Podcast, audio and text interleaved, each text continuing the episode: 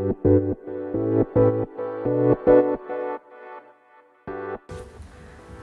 morning, everyone. Thank you for listening to my podcast again. I'm Bazaar. 皆さんおはようございます。It's 10:15 in the morning and it's Wednesday morning. How's your day going, everyone? 皆さんどのように朝をお過ごしでしょうか So it's in the middle of the week, but I feel a bit relaxing because tomorrow is going to be a holiday again. That makes, you know, uh, more relaxing. But uh, my son and daughter are actually absent from school today. Yeah, for some reason. But anyway, um, that happens. Yeah, I try to, you know, recognize this. I try to understand myself. But anyway, um, yeah, let me start my speaking practice again. So this program has been broadcasting, broadcasted for my speaking practice. えー、この番組では英語講師バザールのスピーキング力向上のために行っている番組です、えー、リラックスしながらいつものようにゆるくお付き合いください So, um, I'm going to talk about how I learn pronunciation, how I practice pronunciation. So, this is actually um, the question came from the question box on Twitter. There's a there was an I mean there is a question box which is called 質問箱 and I'm going to you know um, talk about this a bit more in detail on this podcast さて今日なんですけれどもえっ、ー、と昨日質問箱に上がっていたことについてお話ししようと思っています。えー、ツイッターの中では質問箱という、まあ、そういう機能があるわけじゃないんですけどなんだろうアプリアプリじゃなくてそういうまあまあなんかそういうものがあってですねあのツイッターの方たちが匿名で質問をすることができるっていう質問箱が存在するんですね。And I have this one 私もあの質問箱っていうのを設定してるんですけど Sometimes、uh, some people ask me some questions. Uh, so they can ask me a question without telling their names. 名前を言わずにしてこう質問できるので割と何でも質問しやすいっていう風なことからあのたまにそんなにまめには私の場合来ないんですけど、まあ、時々質問箱がやってきてそれにいつもお答えしているという形です。基本的に全部答えていますね。And yesterday I got the question uh, from the question box, and that was about my pronunciation. で昨日来た質問箱っていうのが発音に関する質問箱でした。どういう中身かっていうとそのその方はその私の発音を褒めてくださって発音が綺麗ですねとどのような感じで発音を学ばれて学ばれたのか教えてくださいっていうふうなことが書かれていました。And I actually responded on Twitter too. でもちろんツイッターでもねすぐにお返事を返したんですけれども少しあの補足しようかなと思っています。So I think how I learned how I practice my English pronunciation I think there are two phases and then first phase will be my junior high school days So I had an English teacher who was maybe very, you know, a new teacher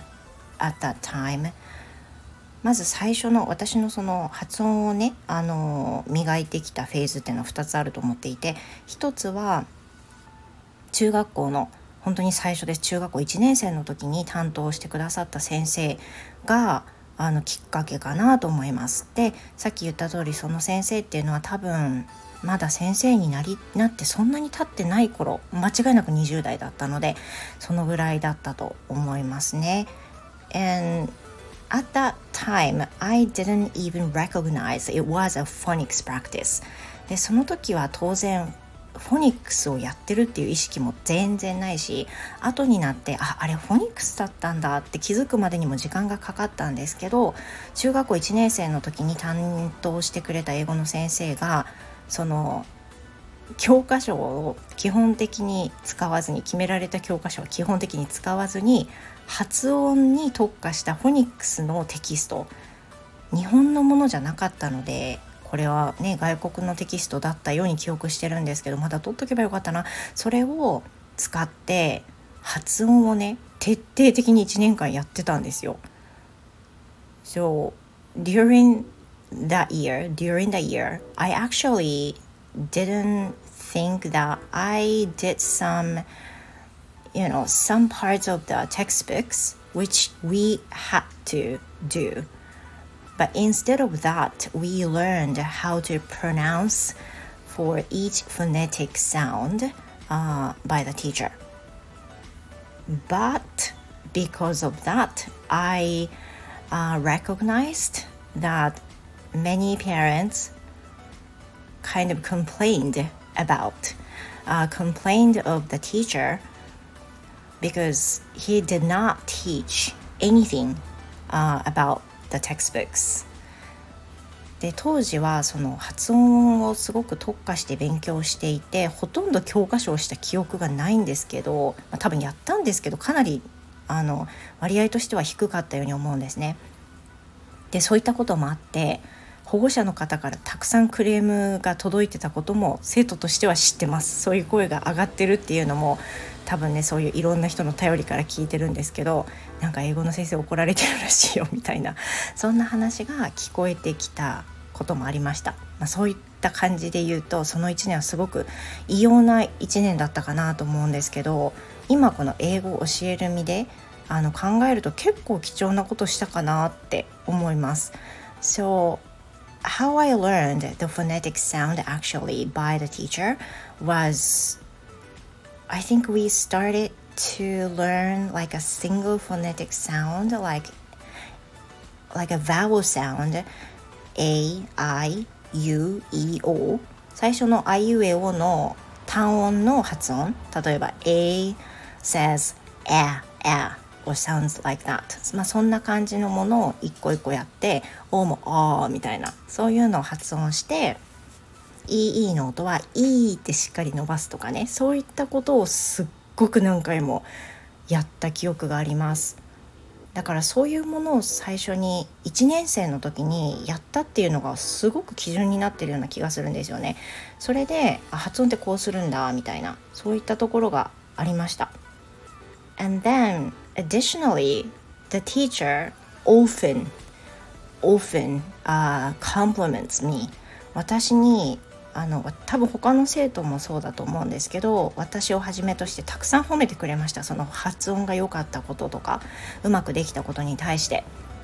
その先生は正直好かれてなかったんですけど 好かれてなかったんですけどでもあの英語自体は、すごく好きな教科の一つだったし私はすごく楽しかったんですよね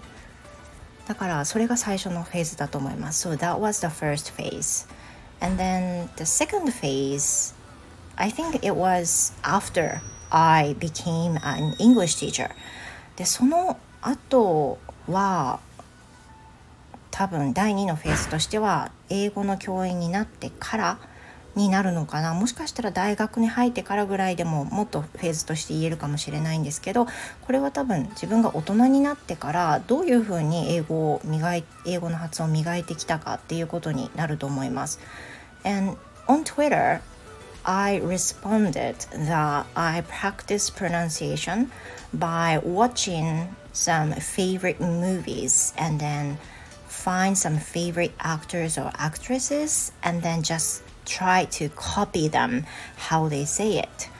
でその英語とか英語じゃない、えっと、映画とかドラマを見てそのすごくお気に入りの役者さんってやっぱりいると思うんですよね。この人の喋り方かっこいいとかこのこの人の英語好きとかねやっぱり個人的に好みの英語を喋る人っていると思うんですけどその人をひたすら真似る？真似ようと思って見てるわけじゃなくて、まあ、好きだからお話を見て結果的にそのセリフを真似したくなって真似するっていう流れなんですけどそんな感じでひたすら真似っていうのが第2のフェーズかなと思います。である程度第のフェ第2のフェーズで真似するようになって、まあ、ある程度その人から褒められるようになって少しだけ、まあ、教える立場でもあるしね少しは発音をあの身につけられてきたのかなっていうふうに思ってきたところまで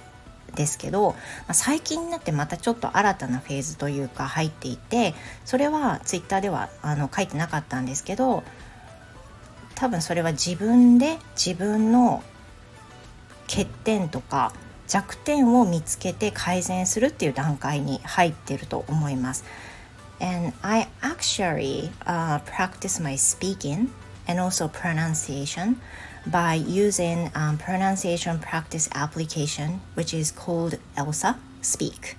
で例えばそれは ELSA Speak っていう発音練習アプリがあるんですけれどもそれで私ができると思ってやってた発音が意外とすごく弱いとかあの間違った発音に聞こえがちであるとかね。そういったことに気づけたのはエルサっていうエルサスピークっていう発音練習アプリのおかげだと思うしそれによって自分の弱点を直していくっていうフェーズに、まあ、入っていました。これが今本当にごく最近の話ですね。エルサ始めたのが1年ぐらい前になるのでこれすごく私やっててよかったなと思います。やっぱり自分の発音の癖って気づいてるようで気づけないところたくさんあるんですけど実際にエルサに聞き取らせてみると自分の発音はこうだと思ってたけどああいう風に聞こえてるとかねそういったことが分かりますなので自分の弱点はこれだって気づいてそれに意識を持って話すとか発音するっていうふうには心がけるようにしています。And also for the speaking practice, I also、uh, try to listen to the previous post every time. Yeah, even though I feel, you know, uh, uncomfortable with my speaking. 私のスピーキングにそのなんかこう心地よくない感じがあったとしても私は配信した次の日には必ず自分の配信を聞き直すようにしています。やっぱり配信し直ししっぱなしっていうのでは意味がなくて自分の話あとは自分の発音を聞いてなんか癖を見つけたり嫌なところ見つけたりする時にあのあこれ嫌だから今度からこれやめようとかね改善するきっかけになっていると思います。And now I think that maybe without knowing anything about my uh, lack of English pronunciation ability, I wouldn't think of, you know, what kind of parts I should um, practice more.